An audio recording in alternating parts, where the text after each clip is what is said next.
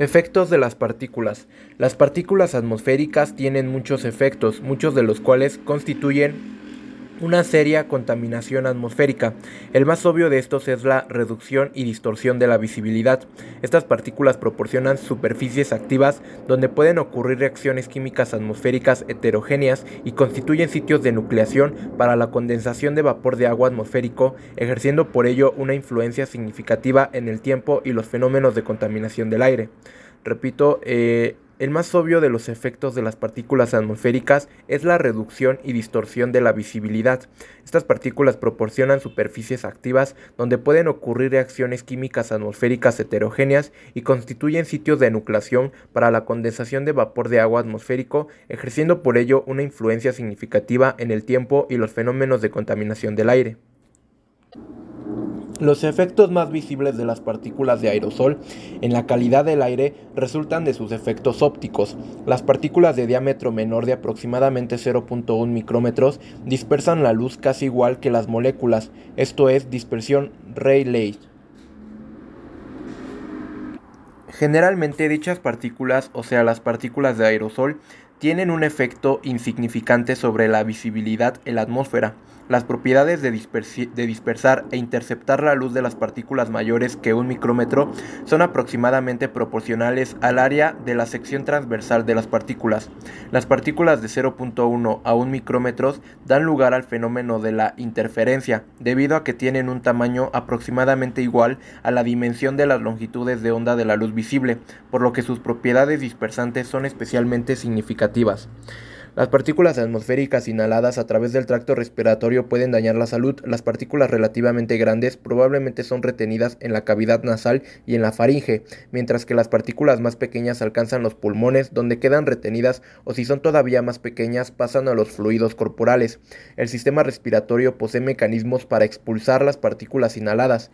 En la región ciliada del sistema respiratorio, las partículas son llevadas hasta la entrada del tracto gastrointestinal por un flujo de Los macrófagos en las regiones pulmonares no ciliadas llevan las partículas a la región ciliada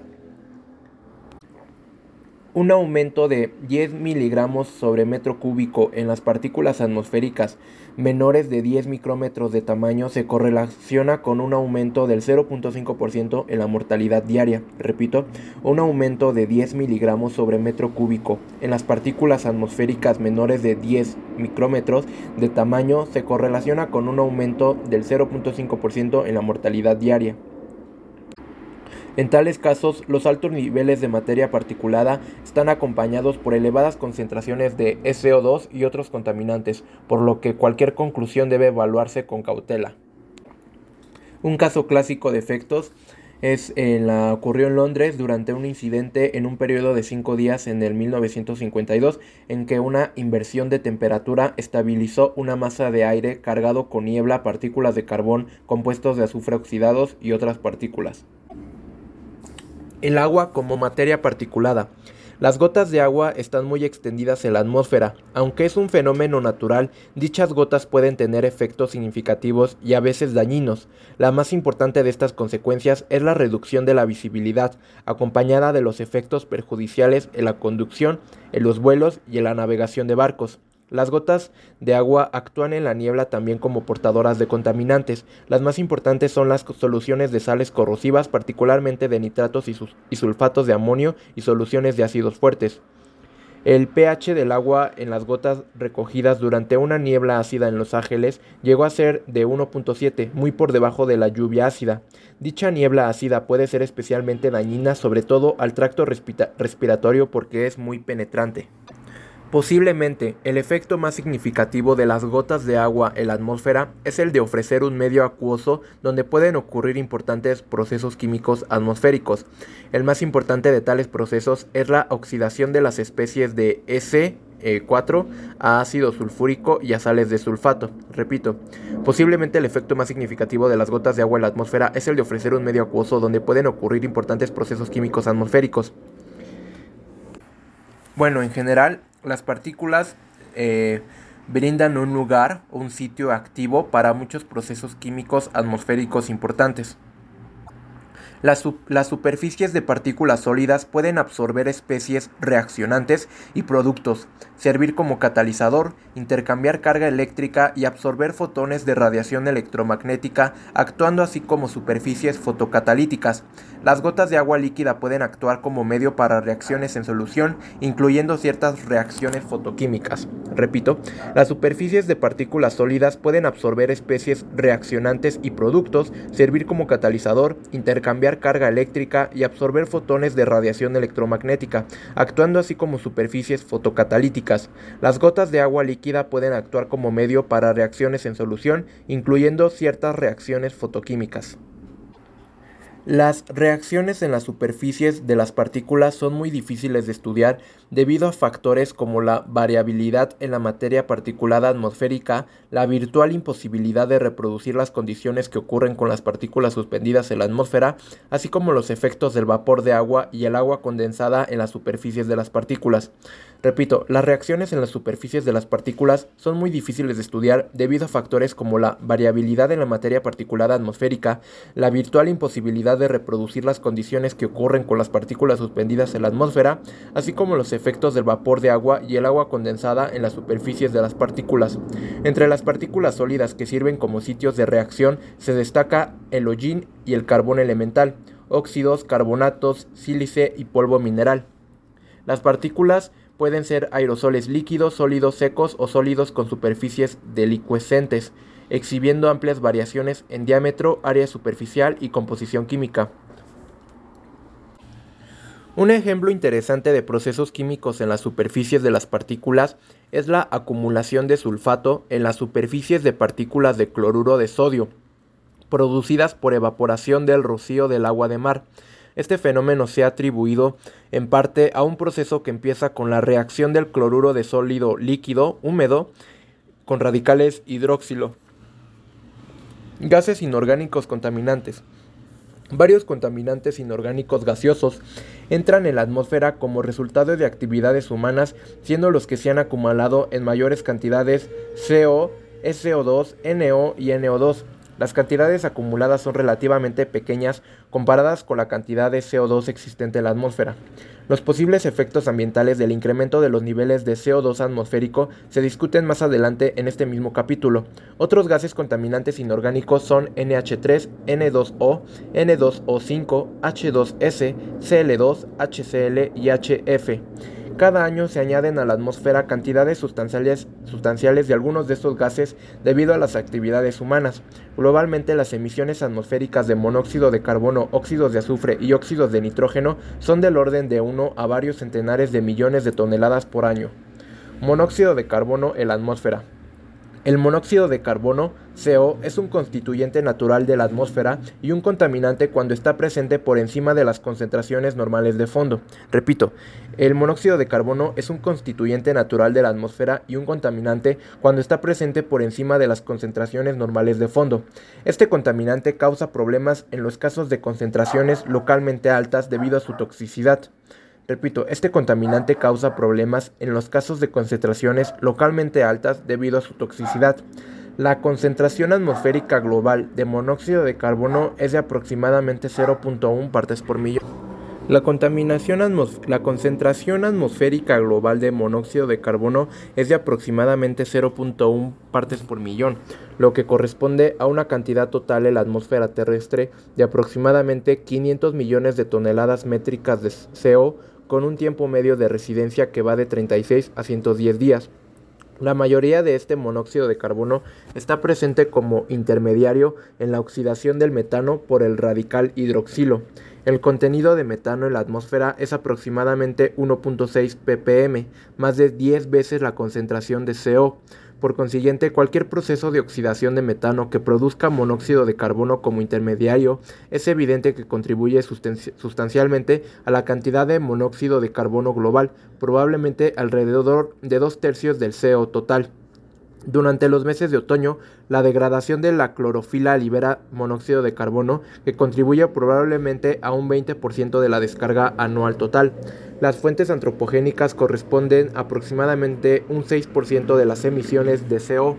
El resto de CO atmosférico viene de fuentes mayoritariamente desconocidas. Estas incluyen algunas plantas y ciertos organismos marinos de orden de los hidrozoos. El monóxido de carbono también se produce por la descomposición de materia vegetal distinta a la clorofila. Debido a las emisiones de monóxido de carbono de los motores de combustión interna, los niveles más altos de este gas tóxico tienden a ocurrir en las áreas urbanas congestionadas, en momentos en que está expuesto el mayor número de personas como en las horas pico. En estas ocasiones, los niveles de monóxido de carbono en la atmósfera han llegado a alcanzar concentraciones de 50 a 100 partes por millón, muy peligrosas para la salud humana. Los niveles atmosféricos de monóxido de carbono en las áreas urbanas muestran una correlación positiva con la densidad de tráfico vehicular y una correlación negativa con la velocidad del viento. Las atmósferas urbanas pueden mostrar niveles promedios de monóxido de carbono del orden de varios ppm, que son mucho más altos de las áreas remotas. Dióxido de azufre en la atmósfera. En la atmósfera hay numerosas fuentes de azufre gaseoso, como las emisiones de sulfuro de hidrógeno, H2S, sulfuro de hidrógeno, H2S, sulfuro de hidrógeno, H2S, por la acción de bacterias que proliferan en ausencia de oxígeno, el dimetilsulfuro de los organismos en el océano y el dióxido de azufre emitido por los volcanes. Repito, en la atmósfera hay numerosas fuentes de azufre gaseoso, como las emisiones de sulfuro de hidrógeno por la acción de bacterias que proliferan en ausencia de oxígeno, el dimetilsulfuro de los organismos en el océano y el dióxido de azufre emitido por los volcanes. Las fuentes más importantes de dióxido de azufre atmosférico son fuentes contaminantes, sobre todo la combustión de carbón que contiene azufre. Durante la combustión de carbón, el azufre orgánico en el carbón se oxida a dióxido de azufre, como también se oxida el azufre de la pirita mineral comúnmente asociada con el carbón. Muchos factores como la temperatura, humedad, intensidad de la luz, el transporte atmosférico y las características superficiales de la materia particulada pueden influir en las reacciones químicas atmosféricas del dióxido de azufre.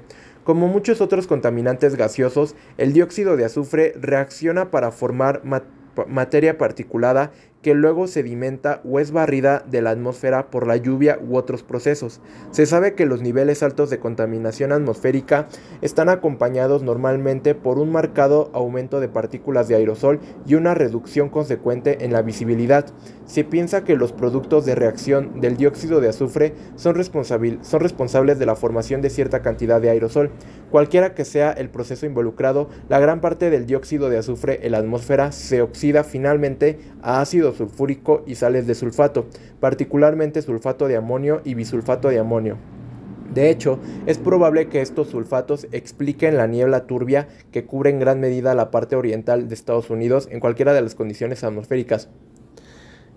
Mm, algunas de las posibles maneras en que el dióxido de azufre puede reaccionar en la atmósfera son reacciones fotoquímicas, reacciones fotoquímicas y químicas en presencia de óxidos de nitrógeno y hidrocarburos, particularmente alquenos, procesos químicos en las gotas de agua, particularmente aquellos que contienen sales metálicas y amoníaco, reacciones y reacciones en las partículas sólidas en la atmósfera. Dado que la atmósfera es un sistema muy dinámico con grandes variaciones en la temperatura, composición, humedad e intensidad de la luz solar, pueden predominar diferentes procesos bajo diversas condiciones atmosféricas. Las reacciones fotoquímicas están probablemente involucradas en algunos de los procesos que dan por resultado la oxidación atmosférica del SO2.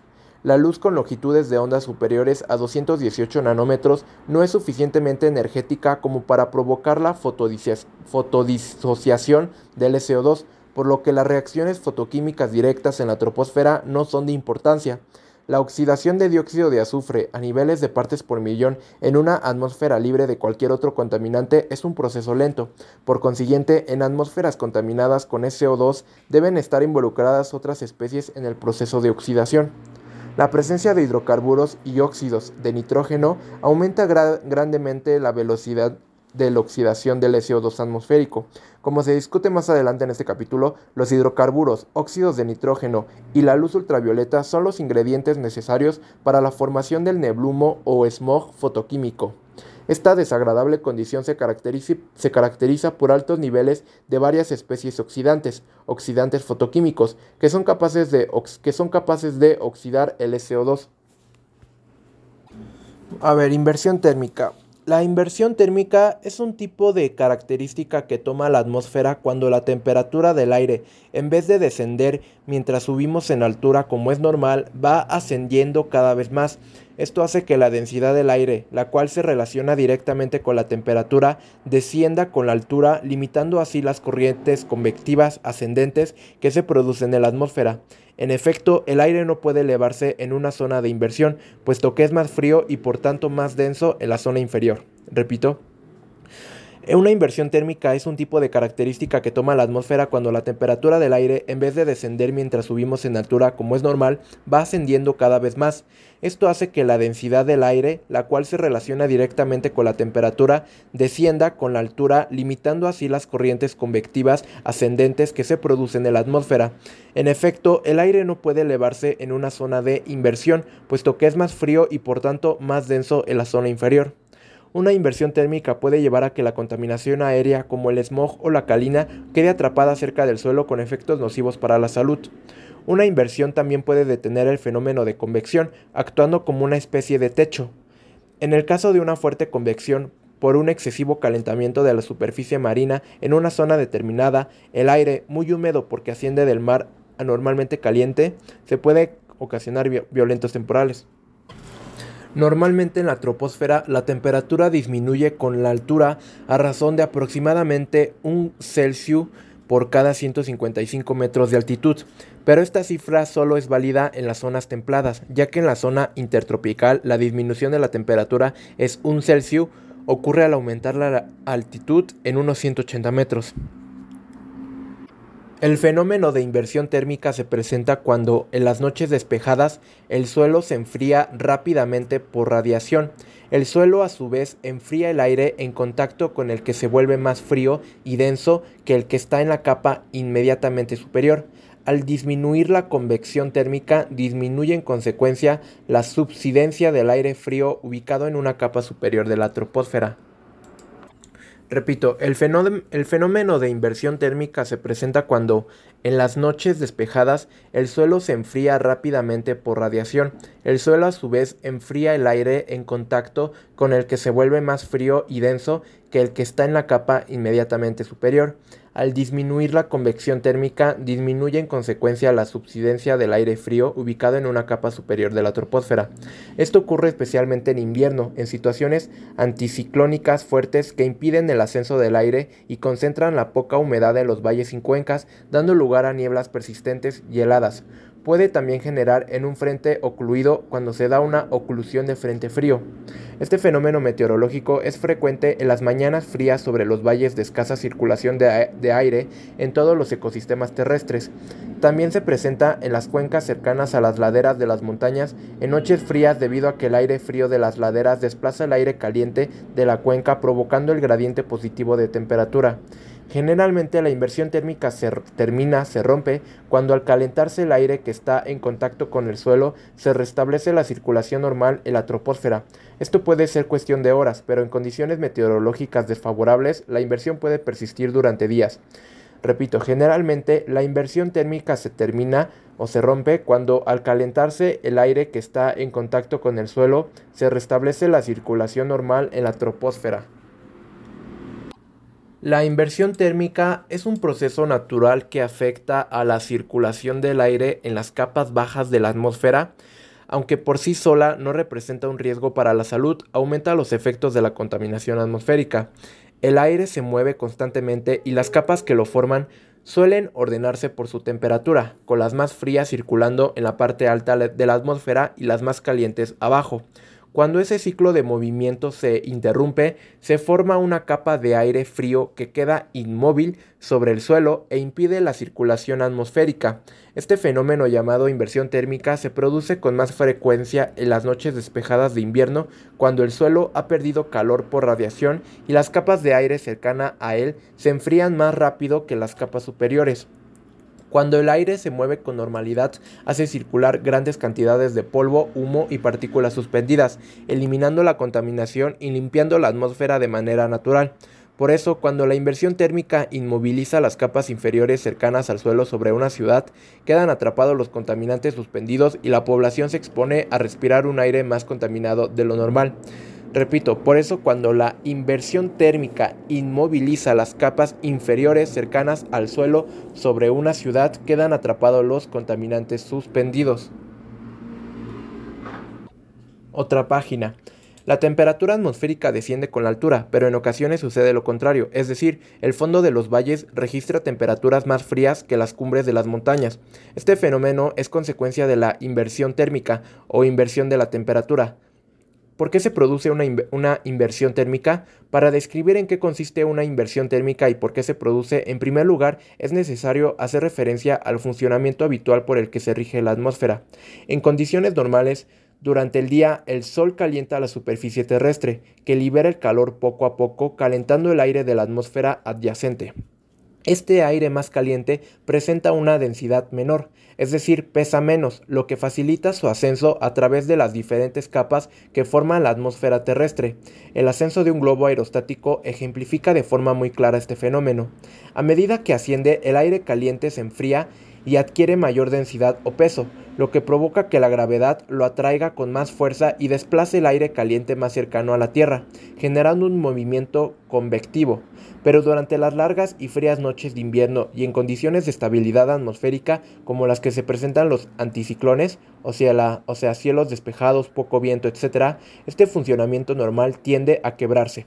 Repito, en condiciones normales, eh, durante el día el sol calienta la superficie terrestre, que libera el calor poco a poco calentando el aire de la atmósfera adyacente. Este aire más caliente presenta una densidad menor, es decir, pesa menos, lo que facilita su ascenso a través de las diferentes capas que forman la atmósfera terrestre. El ascenso de un globo aerostático ejemplifica de forma muy clara este fenómeno. A medida que asciende, el aire caliente se enfría y adquiere mayor densidad o peso, lo que provoca que la gravedad lo atraiga con más fuerza y desplace al aire caliente más cercano a la Tierra, generando un movimiento convectivo pero durante las largas y frías noches de invierno y en condiciones de estabilidad atmosférica como las que, presentan los anticiclones, o sea, cielos despejados, poco viento, etc., este funcionamiento normal tiende a quebrarse. ¿Cómo se genera la inversión térmica? Es en esta situación cuando se produce una inversión térmica, un fenómeno natural que supone un cambio en la tendencia normal del aire a enfriarse con la altitud y que discurre de la siguiente manera. Repito, eh, la inversión térmica es un fenómeno natural que supone un cambio en la tendencia normal del aire a enfriarse con la altitud y que discurre de la siguiente manera. Durante la noche la superficie terrestre se enfría rápidamente durante la noche, la superficie terrestre se enfría rápidamente, transmitiendo ese frío a la atmósfera más próxima al suelo. Esta capa de aire presenta una temperatura menor que la inmediatamente superior, es decir, ambas tienen diferentes densidades, lo que impide la mezcla. Repito, ¿cómo se genera la inversión térmica? Durante la, noche, la superficie terrestre se enfría rápidamente, transmitiendo ese frío a la atmósfera más próxima al suelo. Esta capa de aire presenta una temperatura menor que la inmediatamente superior, es decir, ambas tienen diferentes densidades, lo que impide la mezcla. La inversión térmica suele corregirse a medida que el Sol vuelve a calentar la superficie terrestre, restableciendo las condiciones normales de funcionamiento. El fenómeno descrito anterior se corresponde con una inversión nocturna o de radiación, que es la más habitual, aunque también se distinguen la inversión frontal, marina y de subsidencia. La presencia de este tipo de inversiones de temperatura suele ser fácilmente reconocible ya que la niebla o el humo tiende a concentrarse en las proximidades de la superficie terrestre extendiéndose de forma horizontal. Repito todo, ¿cómo se genera la inversión térmica? Durante la noche la superficie terrestre se enfría rápidamente, transmitiendo ese frío a la atmósfera más próxima al suelo. Esta capa de aire presenta una temperatura menor que la inmediatamente superior, es decir, ambas tienen diferentes densidades, lo que impide la mezcla. La inversión térmica suele corregirse a medida que el Sol vuelve a calentar la superficie terrestre, restableciendo las condiciones normales de funcionamiento. El fenómeno descrito se corresponde con una inversión nocturna, o de radiación. ¿Qué relación existe entre las inversiones térmicas y la contaminación? En la explicación de cómo se produce una inversión térmica ya se ha hecho mención a la imposibilidad de mezcla que tienen dos capas de aire con diferente densidad, consecuencia de la distinta temperatura. Por lo tanto, es sencillo concluir que uno de los principales efectos que ocasiona este desequilibrio térmico es que la contaminación queda atrapada sin posibilidad de dispersarse en la atmósfera.